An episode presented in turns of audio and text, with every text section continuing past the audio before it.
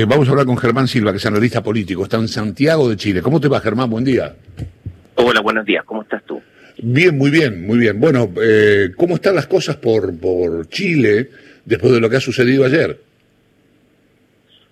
Mira, la verdad es que, el, como tú señalas, el triunfo en el plebiscito de la opción a prueba, que era para cambiar la constitución firmada por Augusto Pinochet el año 80, tuvo un respaldo mayoritario bastante inesperado. O sea, se, siempre se pensó que, que, se iba a ganar, diríamos que iba a estar sobre el 60, 65%, eh, y lo mismo la, la segunda opción, que era entre una eh, convención mixta, es decir, integral entre parlamentarios y ciudadanos, o una convención constitucional solo por ciudadanos, que también acasó, o sea, estamos hablando del 78% del, en el caso del, de la opción apruebo y el 79% la opción eh, constituyente. O sea, que realmente eh, anoche había carnaval en Santiago y casi en todas las regiones del país, en la zona cero que se denomina acá todo lo que ha pasado en Plaza Italia o Plaza Dignidad, habían mucha, mucha gente y, y, en fin, fue un ambiente de carnaval, de fiesta, porque acá hubo un triunfo de la ciudadanía. O sea, aquí los partidos políticos miraron esto un poquito desde lejos, eh, nadie se lo podría adjudicar, digamos, pero sí es una verdadera fiesta, como te digo, algo inesperado y que abre un, ah, abre un ciclo, lo que va a venir, que es construir una constitución democracia y cierra un ciclo también. O sea, aquí se termina, se entierra definitivamente la figura de, de Pinochet que tanto drama y tantos problemas trajo a este país. Te hago una consulta, ¿cómo estás? Buen día, Horacio Marmurek te saluda. Eh, en principio eh, hablamos de los porcentajes, pero lo que pudimos seguir era una gran participación en un país donde, hasta donde, donde tengo entendido, el voto no es obligatorio. Exacto, sí. Mira, eh, la verdad es que habían dos factores que, que generaban mucha duda. Uno, obviamente, el tema del voto eh, voluntario. Acá en la elección del presidente Piñera solo votó el 49% de la, del padrón electoral y en las elecciones municipales del año anterior 35%. Entonces, eh, ese era el primer factor. Y el segundo, obviamente, la pandemia. O sea, así como estamos viviendo los dos países hermanos este problema, eh, Chile tiene confinado a la, a la mitad del país, o sea, del todo el sur, eh, 9 millones 700 mil personas que estaban en fase 1 o 2, es decir, el día, a lo menos el fin de semana estaban con cuarentena. Entonces, eran los dos factores que, que, que tenía más, más, más duda y, y, la verdad es que hubo un, o sea, es la votación más alta que, que, se ha tenido en este país desde que se inició el voto voluntario. ¿Cuál es el porcentaje eh, de gente que fue a votar? Mira, el, eh, algo así como el 60%, eh, que, que, es una muy buena muy buena votación. Sí, claro. eh, está prácticamente toda la mesa escrutada, pero pero son como alrededor del 60%, que es una buenísima votación. Y sabes que lo interesante es que hubo mucho mucho voto eh, juvenil. Tú, uno, uno, lo veía en la, en la calle, en las filas, porque como le debe pasar a ustedes también, están todos acostumbrados a hacer largas filas ahora, eh, se pensaba que es un problema. O sea, tú, tú pasabas varios cordones sanitarios y hasta entrar al local de votación y esas filas eran interminables y uno veía gente joven. Entonces fue muy interesante porque yo creo que ese fue un voto bien decisivo, o sea, acá el, el, llamado estallido social que explotó hace un año atrás fue conducido por los jóvenes y ellos nunca habían votado y esta vez creo que fue fueron lo hicieron de manera muy eh, mayoritaria así que esa también fue una gran sorpresa y, y de alguna manera también un buen experimento de lo que puede ser una elección en, en un momento de pandemia que nos va a acompañar seguramente por harto tiempo es muy interesante eso que decís se, se, ha, entendido que el estallido de un año atrás tuvo mucho que ver con una nueva generación que, no acepta eh, las formas en las cuales ha sido conducido Chile pero también se ha hablado mucho de la falta de reflejos y parte de la, de la clase política que en este momento no, no daría una representatividad hacia toda esa juventud que fue a votar ayer. Exactamente. Mira, fíjate que lo, lo, yo creo que lo más interesante como fenómeno político, social eh, y, sociológico es que finalmente este, esta generación, que ni siquiera seguramente hasta sus padres recién no estaban naciendo para en la época de la dictadura o, o cuando fue el plebiscito del año 88, que por lo menos eh, donde, se puso fin a la primera parte de Pinochet, eh, es gente que eh, se dio cuenta que, de, que, que, este era un país que tenía muchas dificultades, que tenía mucha desigualdad, que, arrastraba muchas cosas desde el tiempo de la dictadura acá. Solo basta recordar que Pinochet fue senador designado y los comandantes jefes que eh, habían sido parte de la Junta de Gobierno fueron senadores designados hasta mucho tiempo después de, de, de iniciar la transición. Entonces, es una generación eh, más valientes que no tenían trauma, que tenemos los más adultos, diríamos, de, de la dictadura, por lo tanto, incluso salieron, ellos salieron a las calles, enfrentaron en momentos súper difíciles, como digo, en este sector de la famosa Plaza de Italia, eh, cuando estaban las tropas del ejército, y ellos caminaban, enfrentaban incluso a las patrullas sin ningún temor, eh, y eso fue muy significativo, fue muy emocionante además, porque de alguna manera eh, lo, lo, es sin el miedo que, que, tenía la generación anterior. Entonces yo creo que este, esto es una tremenda oportunidad, ojalá, y fíjate que, déjeme adelantarle, que los partidos políticos, especialmente los de derecha, que, que no han logrado reconocer que esto es una derrota catastrófica, o sea, nunca la derecha había sacado tan poca votación en este país, porque ellos se jugaron la mayoría por el rechazo y la convención mixta, eh, bueno, ya se estaban, eh, ya están tirando los nombres de quienes deberían ir a este proceso sin, eh, constituyente, que van a ser 155 representantes de, distintos sectores. O sea, si es que eso ocurre es que no han entendido nada, porque aquí lo que se necesita es que la ciudadanía, que la, los grupos minoritarios, los grupos étnicos, los grupos de distintos tipos se, se involucren en este proceso y no los mismos partidos que son los que han recibido esta bofetada anoche. Eh, mi compañera Lucía Isikov quiere hacerte alguna pregunta, Germán. Germán, buen día, ¿cómo estás?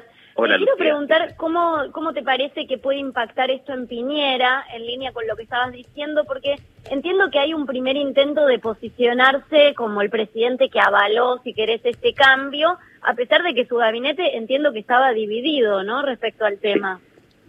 Sí, mira, el, presidente Piñera es algo absolutamente predecible. Yo, yo lo había comentado en un par de foros, eh, justamente en la semana, tenía preparado un discurso que, que eh, repitió más de lo mismo, es decir, eh, un tema de la condena a la violencia, que el 99,9% te aseguro los que votaron ayer también la condenan, eh, y dijo algo que tiró algunas líneas de lo que va a ser el debería ser el proceso constituyente, por ejemplo, que se que no se debe partir de la hoja en blanco, que es la apuesta que tienen al menos el grupo de oposición, es decir, que la, la constitución se revise completa y que parte, diríamos, discutiéndose de lo más básico, o sea, el rol del Estado, el tipo de sistema político, etcétera. Entonces, él va a tratar de jugar ese, ese rol, no va a alcanzar a firmarla, en todo caso que era su sueño, porque no, no le dan los tiempos, esto va a durar dos años, eh, termina mm. con un, con un plebiscito de cierre, que es obligatorio el voto, es la única vez que va a ser una excepción.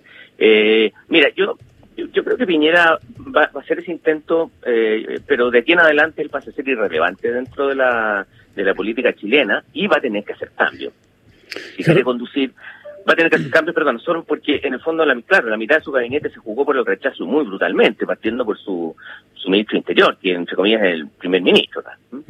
Em, Germán, soy Néstor Espósito. Em, Chile está viviendo por estos días, em, bien, Chile está viviendo por estos días en el primer aniversario de aquel, aquel levantamiento popular, eh, también una serie de movilizaciones, de reclamos, de reivindicaciones que tienen que ver con aquellos reclamos de hace un año que fueron parcial o pocamente satisfechos.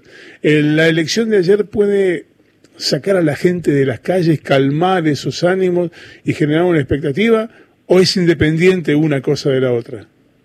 No, están completamente unidas. Mira, yo creo que va, va, a haber una baja de intensidad, sin duda. Eh, anoche, como digo, fue muy masivo. De hecho, la gente seguía en toque de queda y, obviamente, carabineros y los militares no pudieron hacer nada. Hubo desmanes menores, eh, de los que, entre comillas, lamentablemente no hemos ido acostumbrando. Hubo saqueo de alguna farmacia, eh, saqueo de algunos locales comerciales, en la zona más céntrica, pero en general la gente salió muy tranquila, muy pacíficamente. Yo tengo la impresión que esto va a comprimir un poco la tensión, un poco, no, no, no creo que sea muy largo el periodo, pero, pero al menos produce la tranquilidad de que, de que yo creo que la gente, la gente sabe que tiene un poquito el, sartén por el mango. O sea, aquí han ocurrido dos cosas en un año.